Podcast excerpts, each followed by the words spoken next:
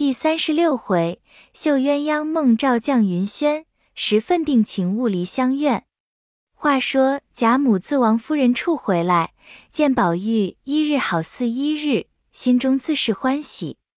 因怕将来贾政又叫他，遂命人将贾政的亲随小厮头唤来，吩咐他以后倘有会人待客诸样的事，你老爷要叫宝玉，你不用上来传话。就回他说：“我说了一则打中了，得着实将养几个月才走的；二则他的星宿不利，忌了星不见外人，过了八月才许出二门。”那小厮头听了，领命而去。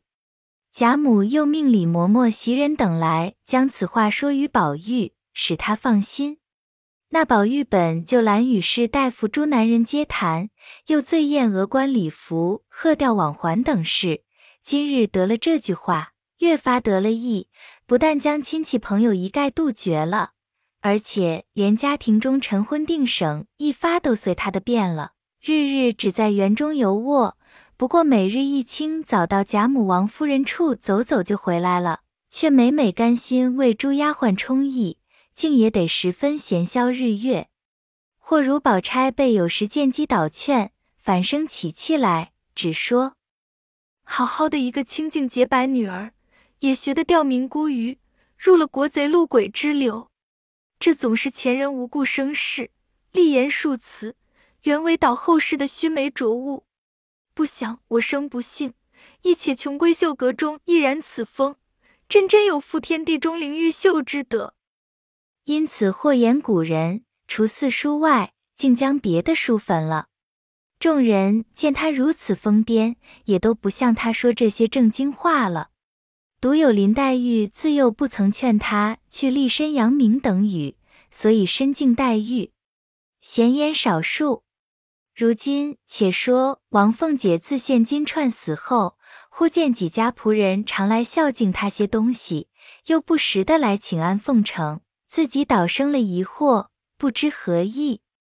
这日又见人来孝敬他东西，因晚间无人时，笑问平儿道：“这几家人不大管我的事，为什么忽然这么和我贴近？”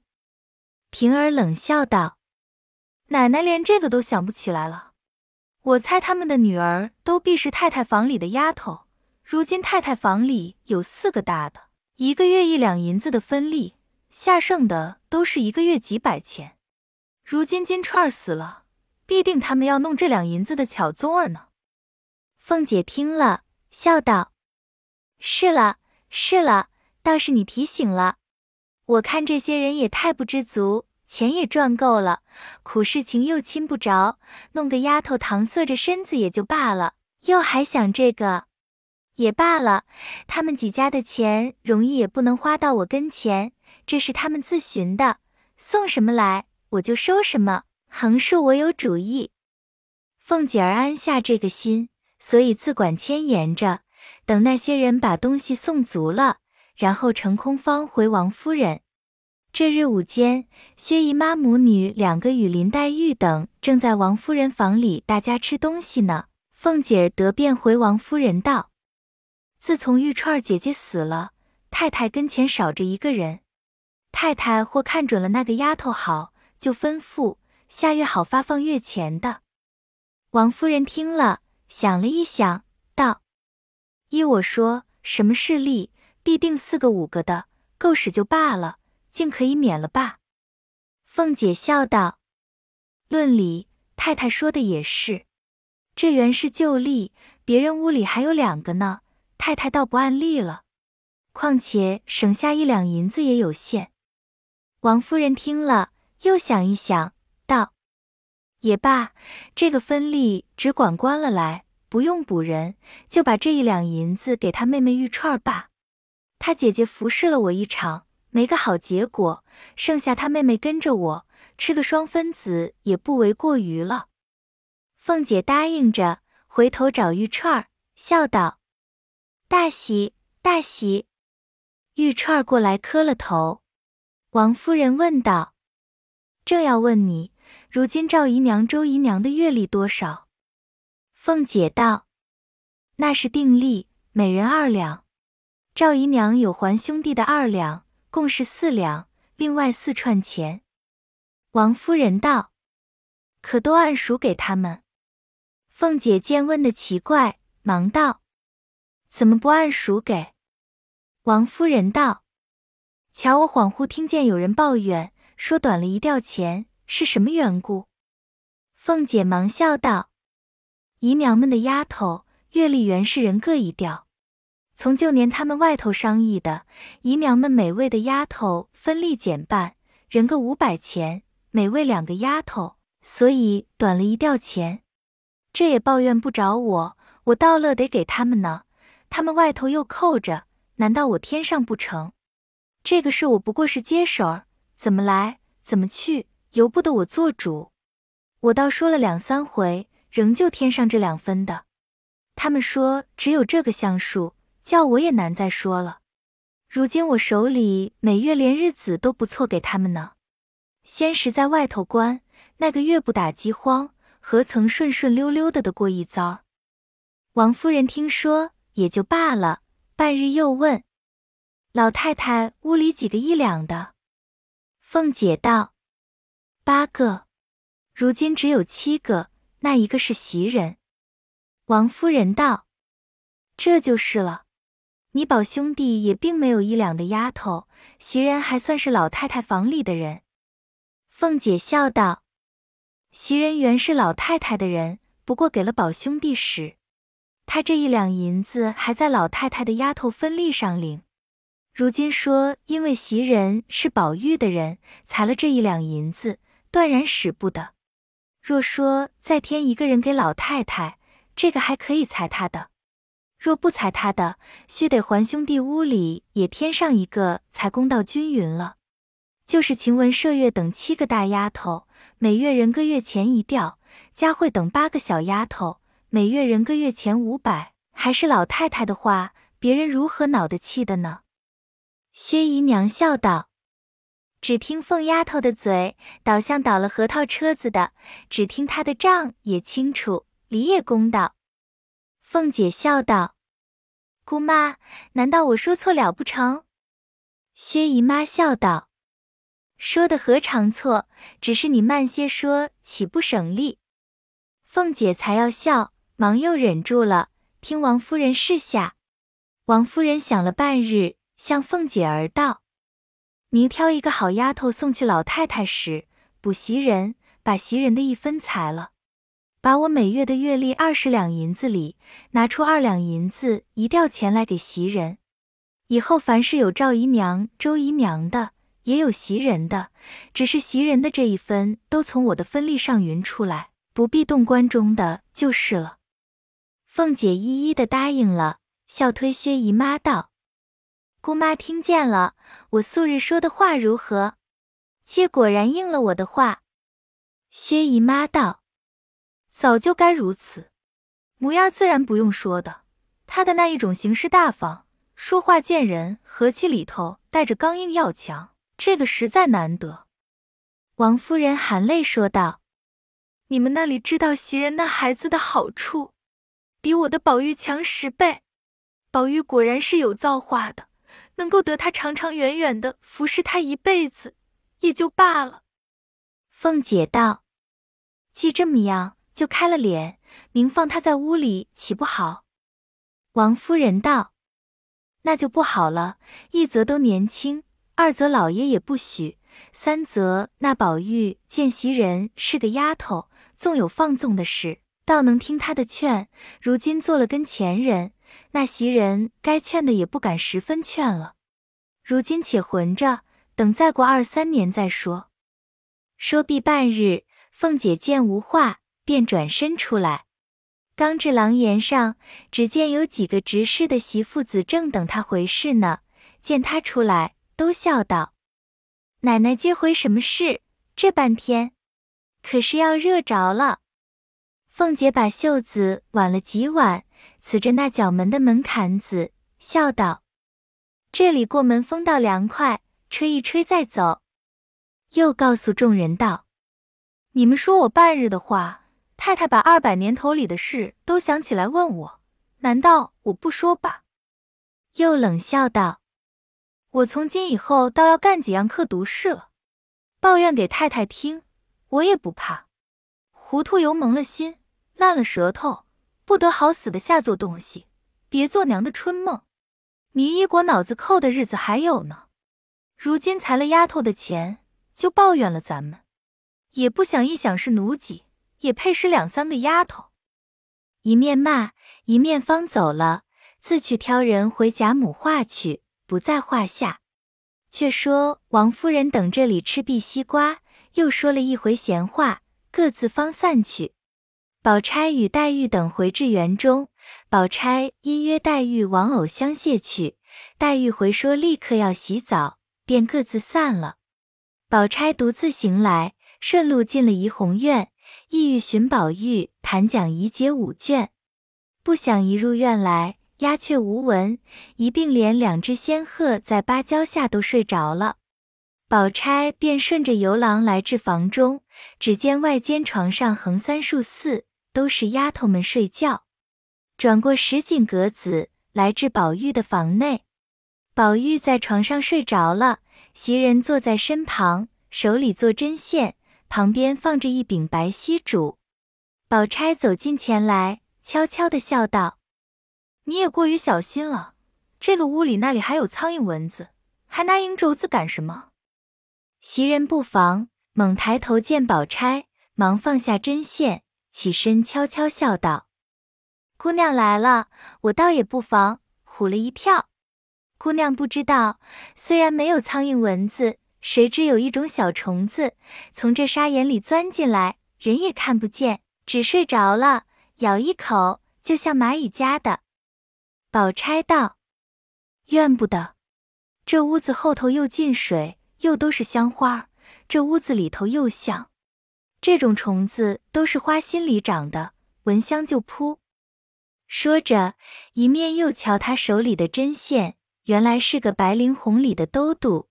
上面扎着鸳鸯戏莲的花样，红莲绿叶，五色鸳鸯。宝钗道：“哎呦，好鲜亮活计！这是谁的？也值得费这么大功夫。”袭人向床上努嘴儿，宝钗笑道：“这么大了，还戴这个？”袭人笑道：“他原是不戴，所以特特的做的好了，叫他看见，由不得不戴。”如今天气热，睡觉都不留神，哄他戴上了，便是夜里纵盖不严心儿，也就不怕了。你说这一个就用了功夫，还没看见他身上现戴的那一个呢。宝钗笑道：“也亏你耐烦。”袭人道：“接坐的功夫大了，脖子低得怪酸的。”又笑道：“好姑娘，你略坐一坐，我出去走走就来。”说着便走了，宝钗只顾看着活计，便不留心，一蹲身，刚刚的也坐在袭人方才坐的所在。因又见那活计实在可爱，不由得拿起针来替他带刺。不想林黛玉因遇见史湘云，约他来与袭人道喜，二人来至院中，见静悄悄的，湘云便转身先到厢房里去找袭人。林黛玉却来至窗外，隔着纱窗往里一看，只见宝玉穿着银红纱衫子，随便睡着在床上。宝钗坐在身旁做针线，旁边放着银轴子。林黛玉见了这个景儿，连忙把身子一藏，手握着嘴不敢笑出来，招手儿叫湘云。湘云一见他这般景况，只当有什么新闻，忙也来一看。也要笑时，忽然想起宝钗素日待他厚道，便忙掩住口。知道林黛玉不让人，怕他言语之中取笑，便忙拉过他来道：“走吧，我想起袭人来，他说午间要到池子里去洗衣裳，想必去了，咱们那里找他去。”林黛玉心下明白，冷笑了两声，只得随他走了。这里，宝钗只刚做了两三个花瓣，忽见宝玉在梦中喊骂说：“和尚道士的话如何信的？什么是金玉姻缘？我偏说是木石姻缘。”薛宝钗听了这话，不觉怔了。忽见袭人走过来，笑道：“还没有醒呢。”宝钗摇头。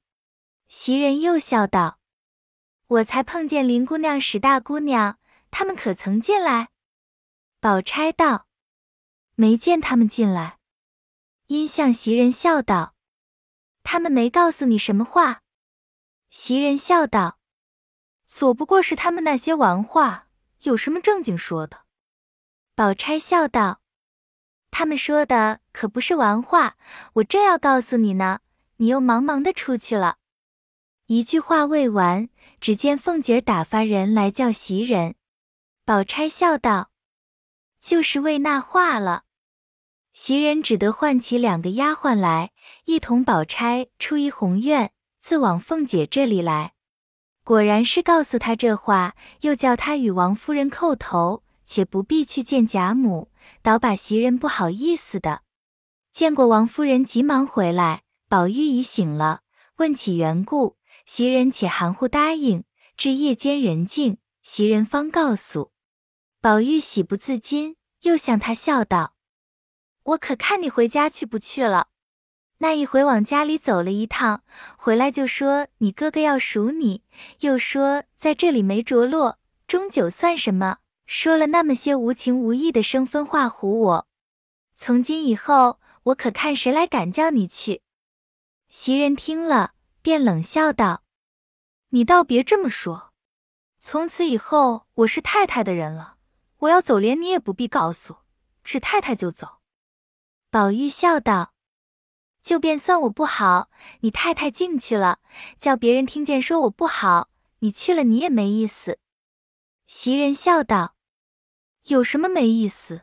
难道做了强盗贼，我也跟着吧？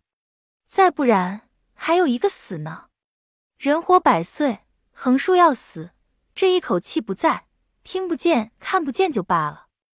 宝玉听见这话，便忙握他的嘴，说道：“爸爸爸，不用说这些话了。”袭人深知宝玉性情古怪，听见奉承吉利话，又厌虚而不实；听了这些尽情实话，又生悲感，便悔自己说冒撞了，连忙笑着用话截开。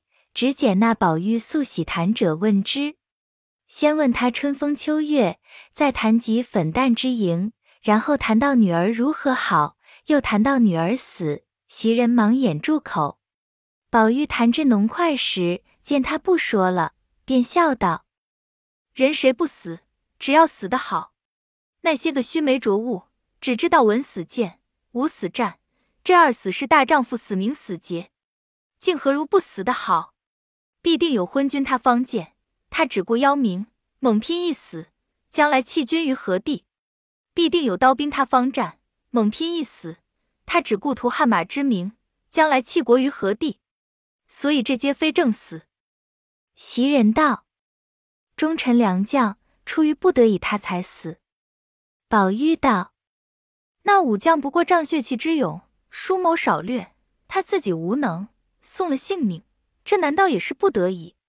那文官更不可比武官了。他念两句书屋在心里，若朝廷少有疵瑕，他就胡谈乱劝，只顾他邀忠烈之名，浊气一勇，及时拼死。这难道也是不得已？还要知道，那朝廷是受命于天，他不胜不仁，那天的断不把这万几重任与他了。可知那些死的都是孤名，并不知大义。比如我此时若果有造化，该死于此时的，趁你们在，我就死了，再能够你们哭我的眼泪流成大河，把我的尸首飘起来，送到那鸦雀不到的幽僻之处，随风化了。自此再不要托生为人，就是我死的得时了。袭人忽见说出这些疯话来，忙说困了，不理他。那宝玉方合眼睡着，至次日也就丢开了。一日，宝玉因各处游的烦腻，便想起《牡丹亭曲》来，自己看了两遍，犹不切怀。因闻的梨香院的十二个女孩子中有小旦灵官最是唱得好，因着一出角门来找时，只见宝官、玉官都在院内，见宝玉来了，都笑嘻嘻的让座。宝玉因问：“灵官独在那里？”众人都告诉他说：“在他房里呢。”宝玉忙至他房内，只见灵官独自倒在枕上，见他进来，纹风不动。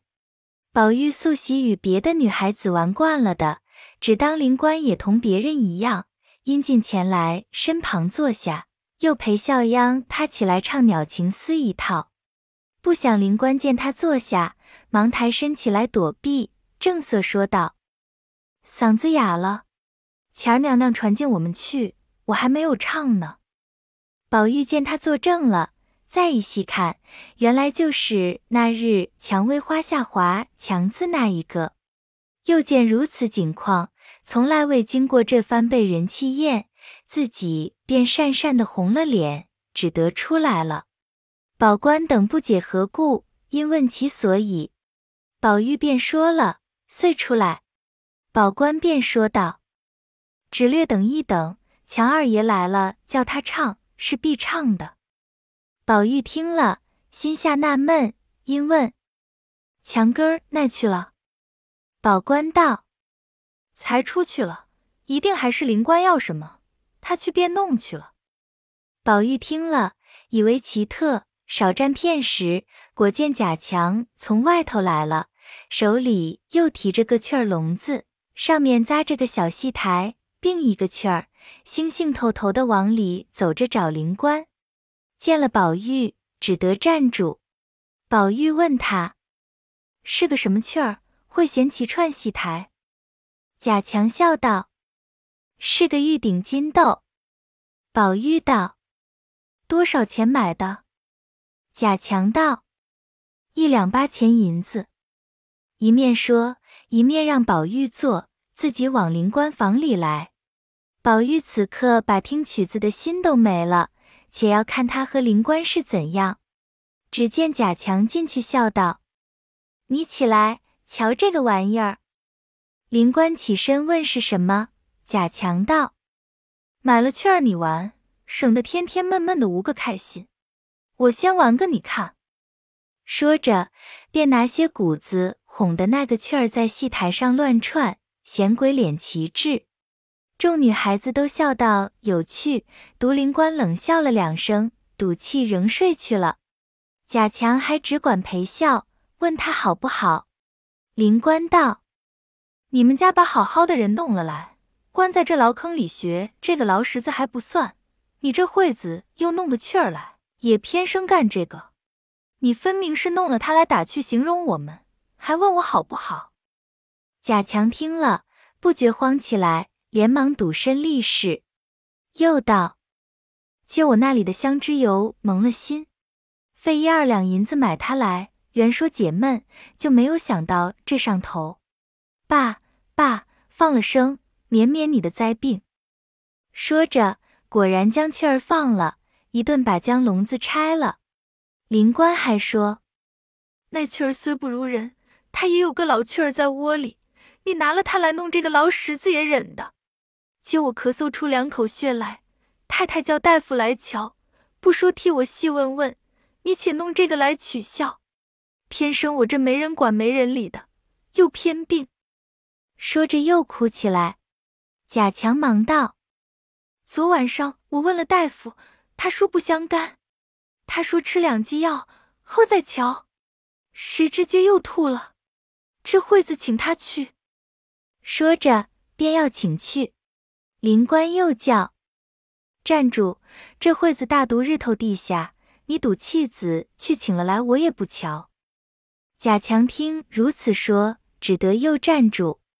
宝玉见了这般景况，不觉吃了，这才领会了华强深意，自己站不住，也抽身走了。贾强一心都在灵官身上，也不顾送，倒是别的女孩子送了出来。那宝玉一心才多盘算，痴痴的回至怡红院中，正值林黛玉和袭人坐着说话呢。宝玉一进来，就和袭人长叹，说道：“我昨晚上的话竟说错了，怪到老爷说我是管窥离侧。昨夜说你们的眼泪单葬我，这就错了。我竟不能全得了，从此后只是个人各得眼泪罢了。袭人昨夜不过是些玩话，已经忘了，不想宝玉今又提起来，便笑道：“你可真真有些疯了。”宝玉默默不对，自此深悟人生情缘各有分定，只是每每暗伤。不知将来葬我洒泪者为谁？此皆宝玉心中所怀，也不可十分忘你。且说林黛玉当下见了宝玉如此形象，便知是又从那里着了魔来，也不便多问，因向他说道：“我才在舅母跟前听得明是薛姨妈的生日，叫我顺便来问你出去不出去。你打发人前头说一声去。”宝玉道。上回连大老爷的生日我也没去，这会子我又去，倘或碰见了人呢，我一概都不去。这么怪热的，又穿衣裳，我不去，姨妈也未必恼。袭人忙道：“这是什么话？他比不得大老爷，这里又住得近，又是亲戚，你不去岂不叫他思量？你怕热，只清早起到那里磕个头，吃中茶再来，岂不好看？”宝玉未说话，黛玉便先笑道：“你看着人家赶蚊子分上，也该去走走。”宝玉不解，忙问：“怎么赶蚊子？”袭人便将昨日睡觉无人作伴，宝姑娘做了一做的话说了出来。宝玉听了，忙说：“不该，我怎么睡着了，亵渎了他？”一面又说。明日必去。正说着，忽见史湘云穿的齐齐整整的走来，辞说家里打发人来接他。宝玉、林黛玉听说，忙站起来让座。史湘云也不坐，宝林两个只得送他至前面。那史湘云只是眼泪汪汪的，见有他家人在跟前，又不敢十分委屈。少时薛宝钗赶来，欲绝缱绻难舍。还是宝钗心内明白，他家人若回去告诉了他婶娘，带他家去又恐受气，因此倒催他走了。众人送至二门前，宝玉还要往外送，倒是湘云拦住了。一时回身又叫宝玉到跟前，悄悄的嘱道：“便是老太太想不起我来，你时常提着打发人接我去。”宝玉连连答应了。眼看着他上车去了，大家方才进来。要知端的，且听下回分解。